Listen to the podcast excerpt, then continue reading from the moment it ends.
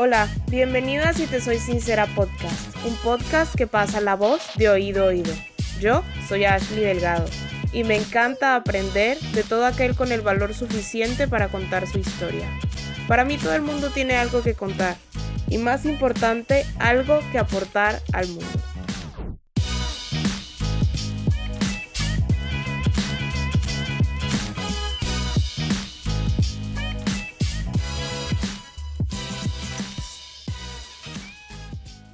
Hoy me encuentro con un conchero y ustedes se preguntarán, bueno, ¿qué es un conchero?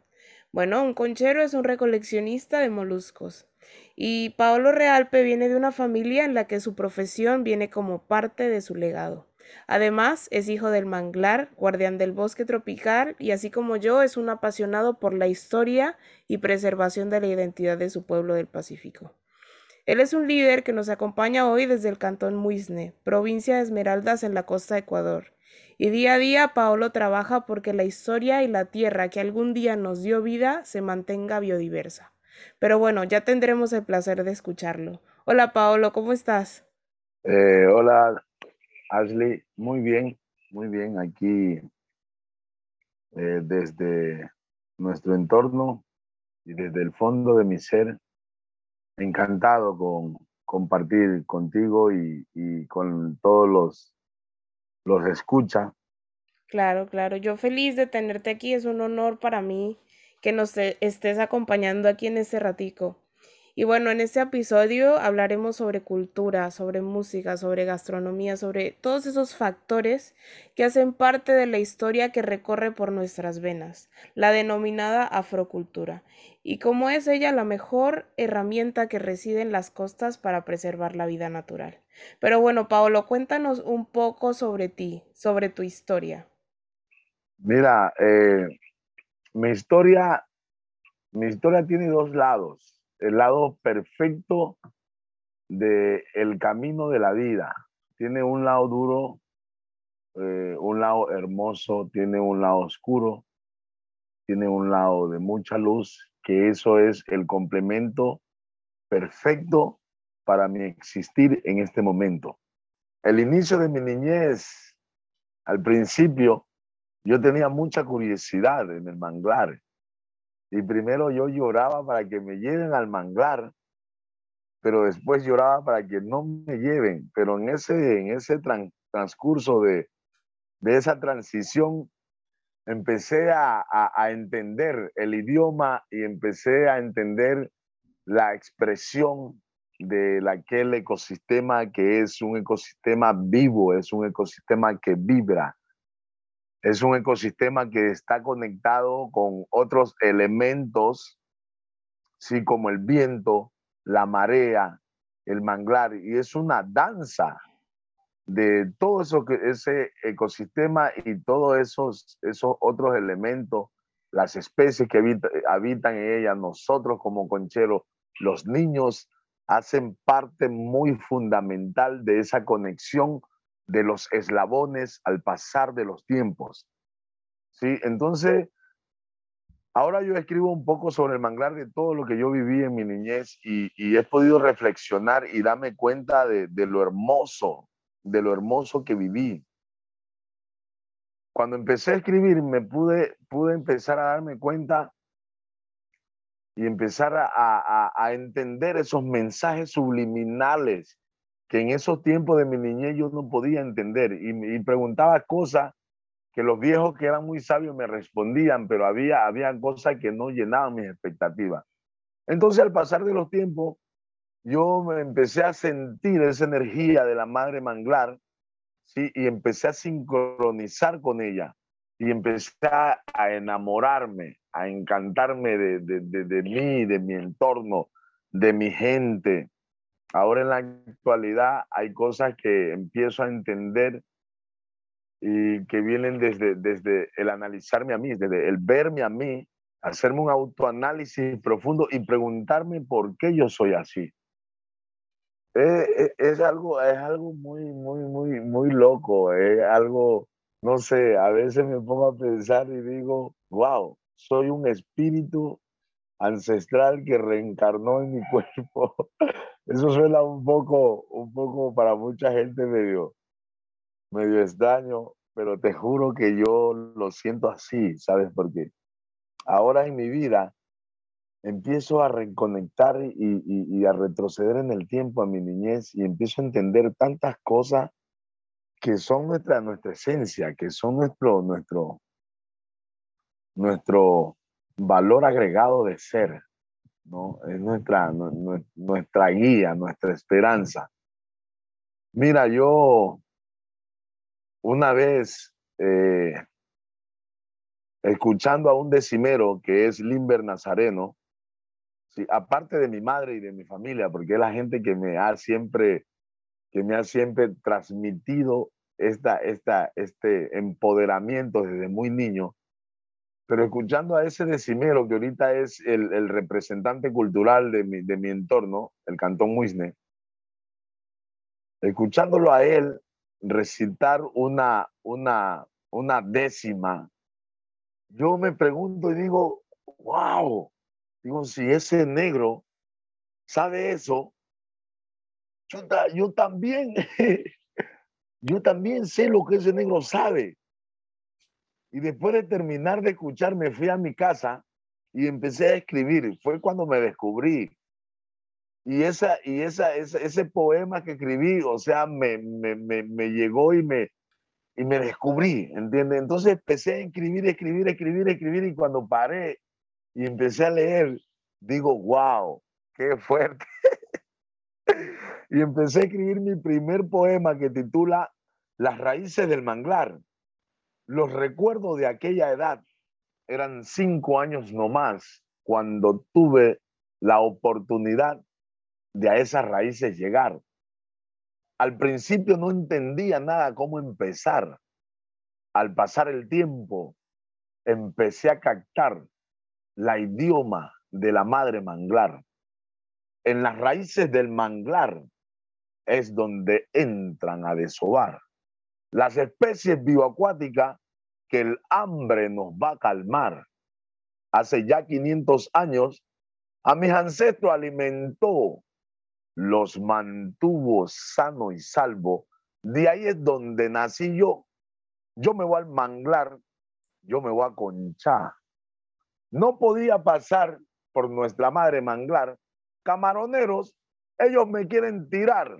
Siendo esta nuestra casa, ¿por qué me querés matar? Con mi canoa y mi canalete, yo, Paolo Real Pemina, lo pongo a roncar. Al manglar yo me voy a buscar que pescar. La manglar es nuestra madre, dejémosla de talar. Con tantos hijos que tiene, ¿por qué la queremos matar? Entonces, cuando yo escribí ese poema, digo, wow, me descubrí, fue el momento en donde me descubrí. Claro, claro. Y aparte de eso, creo que hay un factor muy clave que dices ahí y es que entender tu vida, entender tu historia es parte de crecer como persona más que todo. Y creo que hoy en día vivimos en una sociedad que está acostumbrada a ser egoísta y preservar esas costumbres se vuelve cada vez más difícil. Por eso, ¿por qué crees tú que es importante el preservar estas, en costumbres, tomando en cuenta que vivimos en una sociedad que cambia constantemente? Ahora en la actualidad, eh, la vida, el universo, mi gente, mis antepasados, mis ancestros, me han dado la luz y la oportunidad de agradecerle cada día que despierto al universo y a todo lo que me sostiene, a todos los elementos, y entender que la victimización solo nos hace débil, que el buscar culpable solo no, o sea, nos hace pobre, no nos deja crecer. Ahora en la actualidad soy un ser que ha, que ha roto eh, muchos patrones, se ha eh, descargado de todo ese peso que venimos arrastrando desde una herida cultural. ¿entiende? Y que, y que estamos aquí y, en, eh, aquí y en el ahora. Somos los responsables del estar bien o el estar mal. Mira, ahora en la actualidad estoy escribiendo un, poema que es basado en el danzar del viento, la marea y el manglar. Cuando yo empecé a entender y empecé a, investigar, porque yo soy de los que escucho, miro, investigo, y, cuando empecé a darme cuenta que el código que nosotros buscamos y la respuesta que nosotros buscamos está en la historia. Si uno empieza a estudiar la historia, a darse cuenta en los pueblos ancestrales en donde nacimos, la ubicación geográfica, el escuchar a, nuestro, a nuestros viejos, que ahora en la actualidad eh, los vemos como los, ah, ese viejo borrachín, ese viejo tal, ese viejo cual. ¿Entienden? Pero esos viejos que nosotros ahora en la actualidad no le damos la importancia, esos viejos tienen, tienen muchísimo que aportar, tienen, son una biblioteca porque han vivido momentos que nosotros ya no sabemos ni entendemos. Entonces, cuando yo empecé a darme cuenta de, de que en la historia estaba una, una, estaba una luz al fin del túnel y que en los viejos estaba ese otro eslabón que complementa esa luz y que en mí también estaba ese otro eslabón para empezar a conectar y empezar a, por medio de eso, empoderarnos, por medio de eso, a valorarnos, por medio de eso, a, hacer uso de nuestros recursos, a ser innovadores, a inventar, porque nosotros somos pueblo de gente artesana, de gente música. Por eso que nosotros los negros, todo nuestra, toda nuestra cotidianidad es una danza. Nosotros los negros, todo, el hablar, el comer, el caminar, el reír, el bailar, todo es una danza sincronizada y esa misma danza la tiene todo el entorno en donde vivimos, la podemos ver en los pájaros, la podemos sentir en el viento, podemos sentir en la brisa marina, la podemos sentir en, nuestra gente. ¿Entiendes? Entonces cuando yo empecé a darme cuenta y, a darle el tiempo que le daban nuestros ancestros a todo lo que les rodeaba, porque ahora eso es lo que, eso es lo que, lo que a nosotros no, no nos permite eh, ser empático con lo que nos rodea, porque estamos adoctrinados, ¿sí? Y estamos viendo y recibiendo mensajes que solo nos hacen trabajar afuera. Y trabajar afuera es depender grandes industrias, depender de gente que no tiene nada que ver con nuestra realidad. Claro, claro.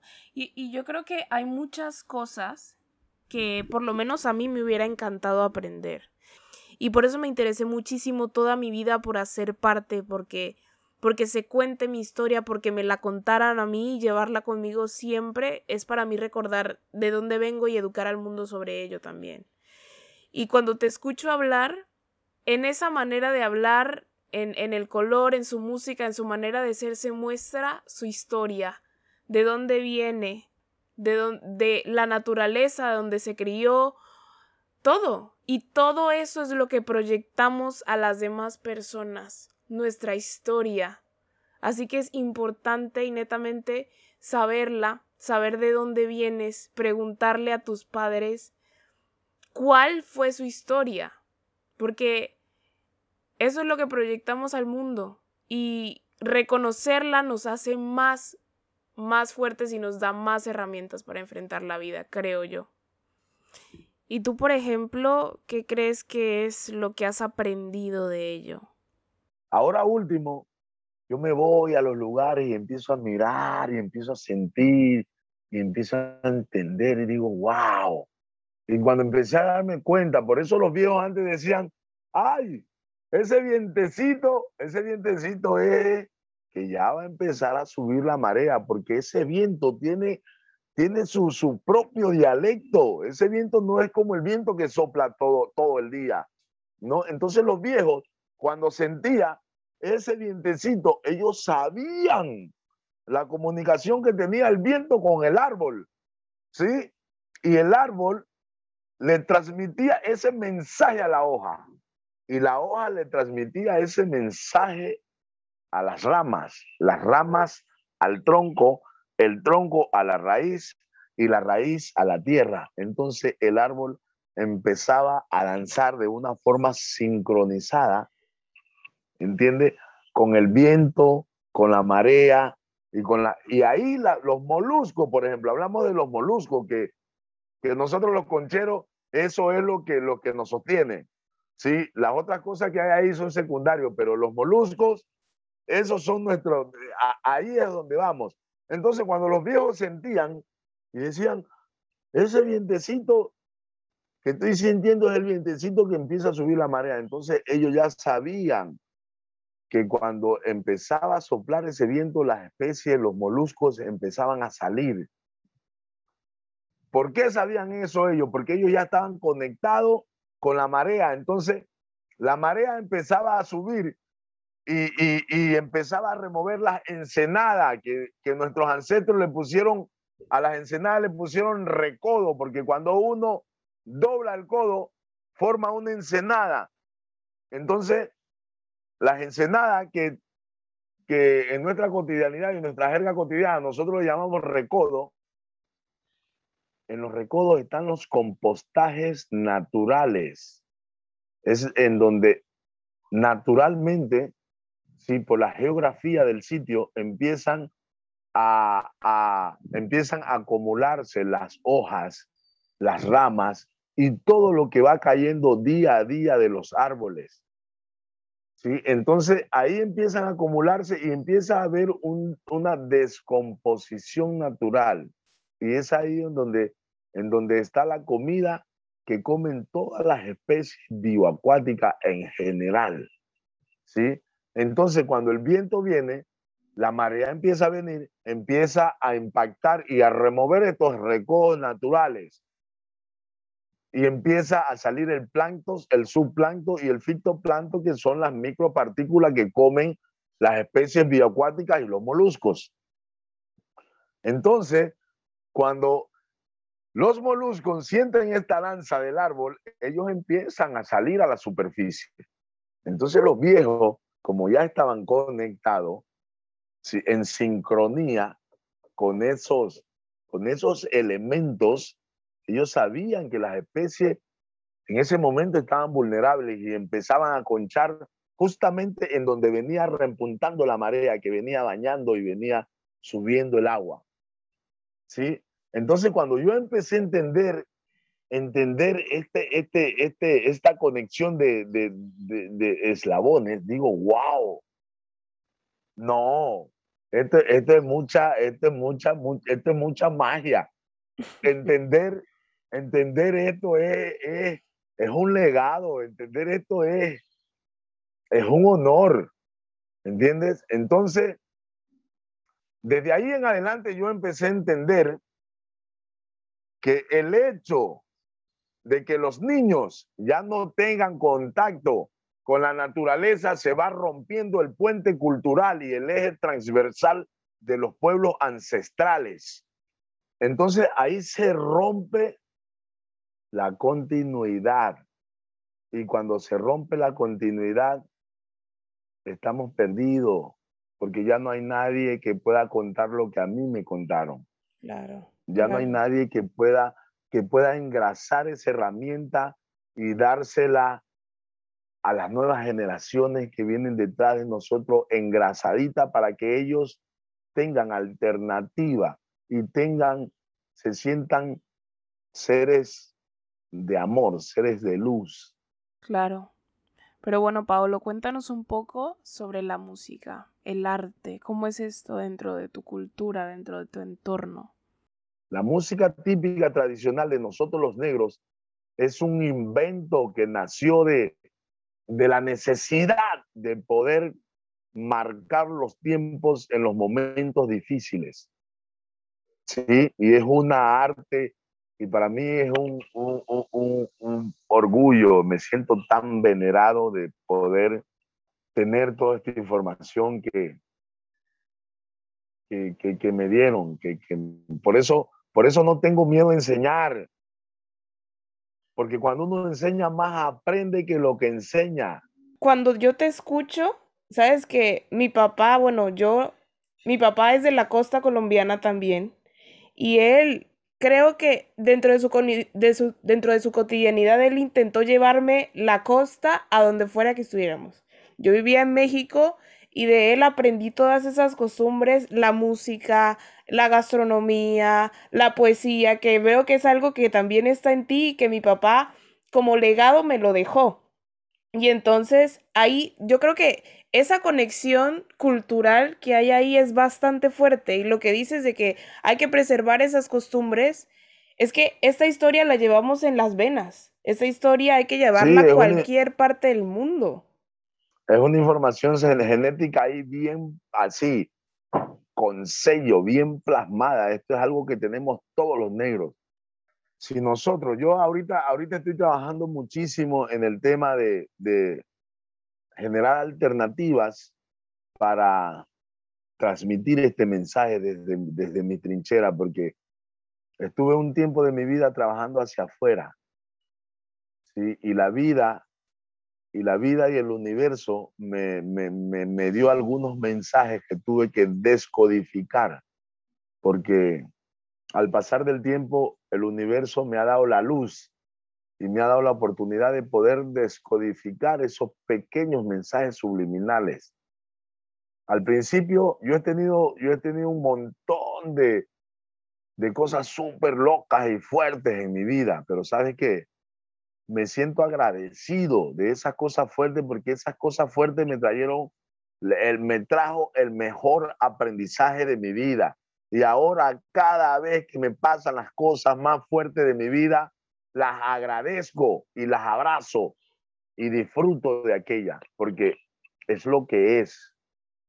Es lo que si nos ponemos a quejarnos, a, ser víctimas, no vamos a dar a ningún lugar. Entonces, vengo desde hace eh, aproximadamente unos 20 años, de que yo tengo uso de razón 15 años y desde que empecé a sentir toda esta energía. Y venimos desde hace 15 años luchando, luchando eh, por generar alternativas en donde podamos transmitir estos conocimientos y todo este, este legado que, que tenemos, porque no solo soy yo, habemos algunos jóvenes, algunos jóvenes que venimos trabajando con esto dentro de mi población. Ahora, ahora me encuentro el universo, le pedí al universo, así, soñaba con una casa con balcón, con hamaca, en medio de la naturaleza, y el universo me dijo, ajá, esto es lo que tú necesitas, toma, en el momento preciso, en el momento perfecto, porque estaba, estaba en un tiempo de mi vida muy, muy, muy chocado, muy sensible, muy sensible, porque el hecho de haber trabajado afuera, venía sintiendo que estaba depositando mucha energía afuera y no me estaba, no me estaba alimentando, no estaba trabajándome a mí como ser.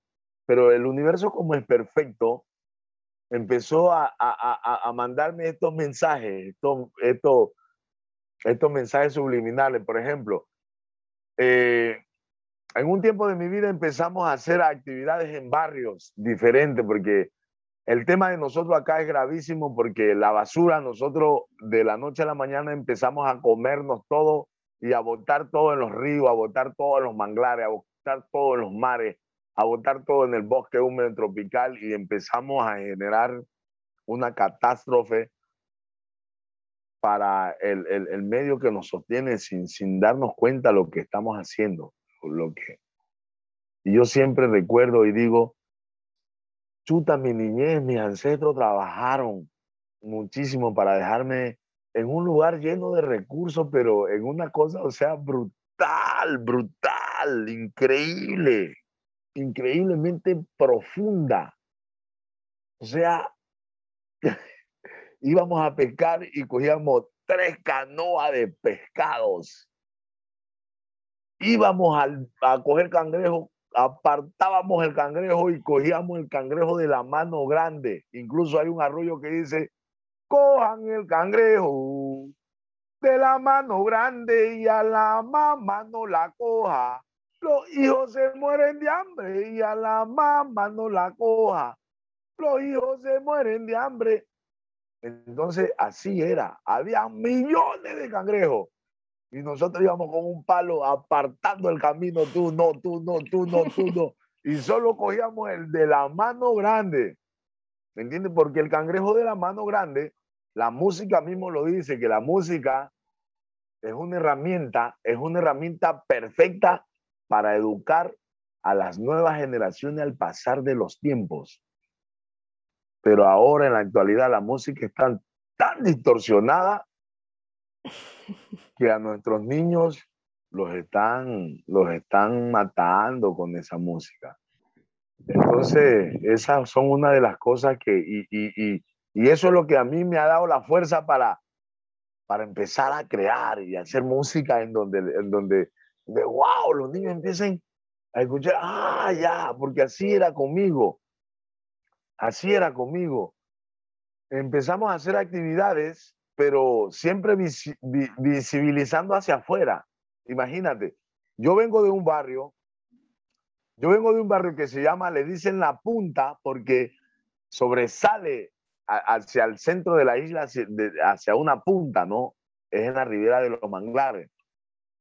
Entonces la historia dice que nosotros los negros, cuando llegamos al pueblo de Muisne, que llegó uno de los primeros negros, Víctor Olaya, ¿sí?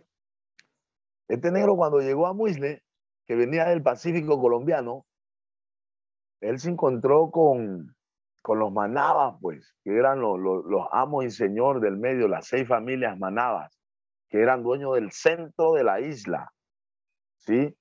Pero los manes a los manglares no le paraban bola porque los manes nunca tuvieron la curiosidad de explorar esas raíces.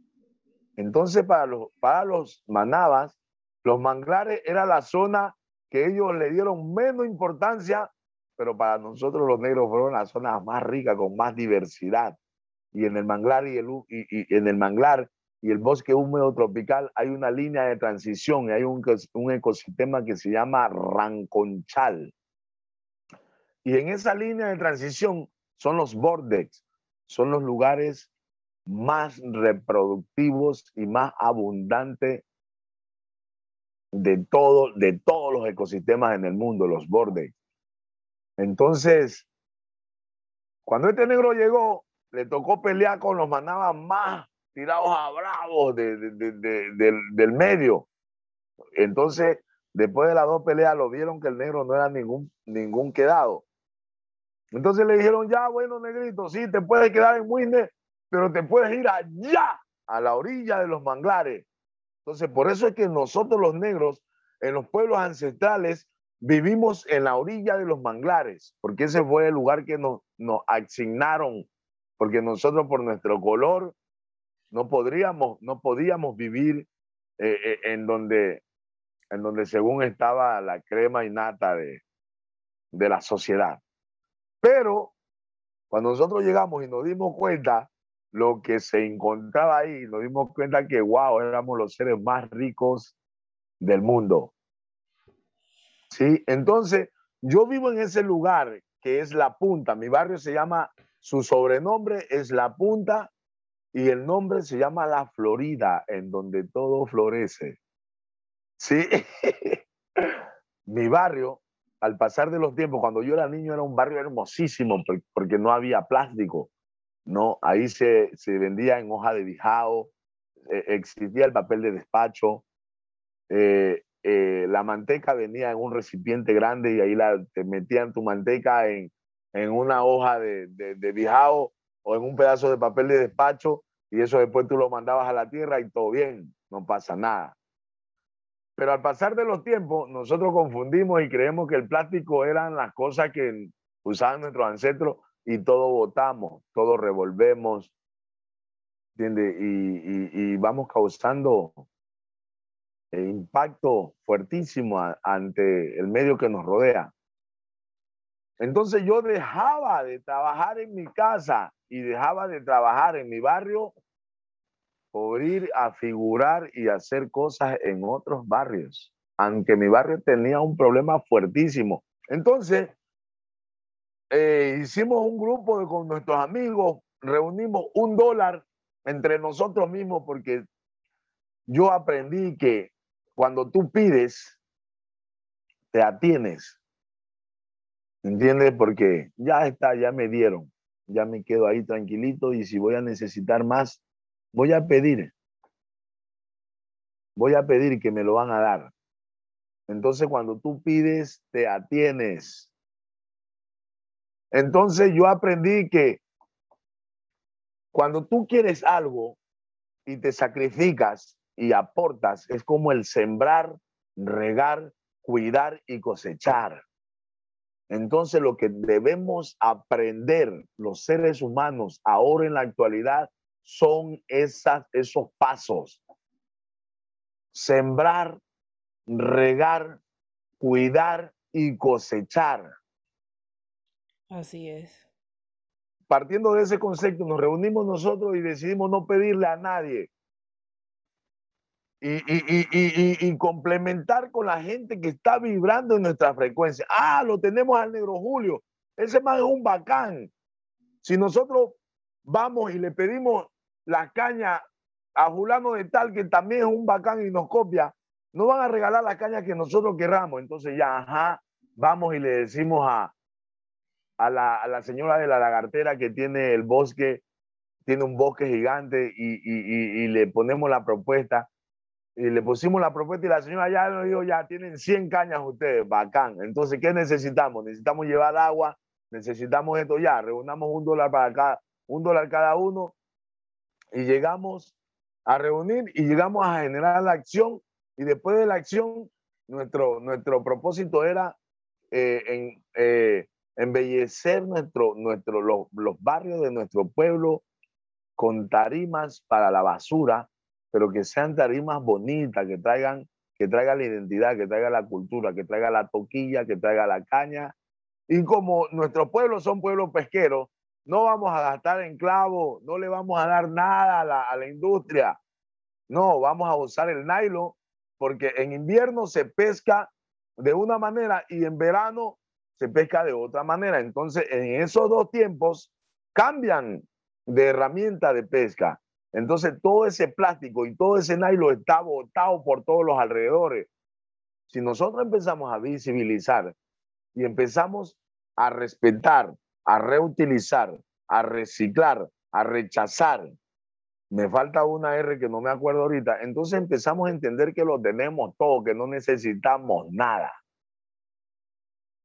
¿Entiende? Entonces empezamos de una forma tan dinámica entre nosotros a construir unas tarimas tan bacán. Al principio me chocó cuando ya armamos la tarima como en, en nueve barrios de Muine y vinieron los, los dueños, los, habitantes del barrio y pro, pro, pro, pro, desbarataron todas las tarimas. Digo, wow. Ahí empecé a hacerme un autoanálisis a mí, antes de juzgar a la persona que hizo la acción, hacerme un autoanálisis a mí y preguntarme a ver qué fue lo que hice, recapitular, en qué fallé, por qué sucede esto. ¿Sí? Ah, ya, esto fue así, ajá, esto me está dando a entender que debo de trabajarme adentro y que no puedo hacer cosas afuera si no, si no tengo un ejemplar desde donde yo vengo. Mi familia, mis vecinos, mi barrio. Y entonces de ese momento empecé a entender que primero soy yo, primero tengo que empezar a trabajarme yo. Y cuando yo esté claro conmigo mismo y esté firme y conciso, empiezo a tirarle esa cuerda a mi familia. Y cuando ya veo que mi familia está con esa cuerda, hago que mi familia le tire la cuerda que yo le tiré a mi familia, se la tira al vecino. Y cuando mi vecino ya esté claro con esa cuerda, sucesivamente se la tire al barrio de al frente. ¿Sí? Y empecé a entender que nosotros los seres somos seres que interactuamos entre nosotros. Ninguno, empecé a entender que primero los seres humanos no somos malos, pero las decisiones que hemos tomado nos llegan a tener esa maldad, ese odio, porque cuando nosotros estamos encerrados en un círculo de necesidad que nosotros mismos lo hemos venido forjando, ahí es cuando empezamos. La necesidad arrebasa todo. ¿Sí? La necesidad arrebasa límites.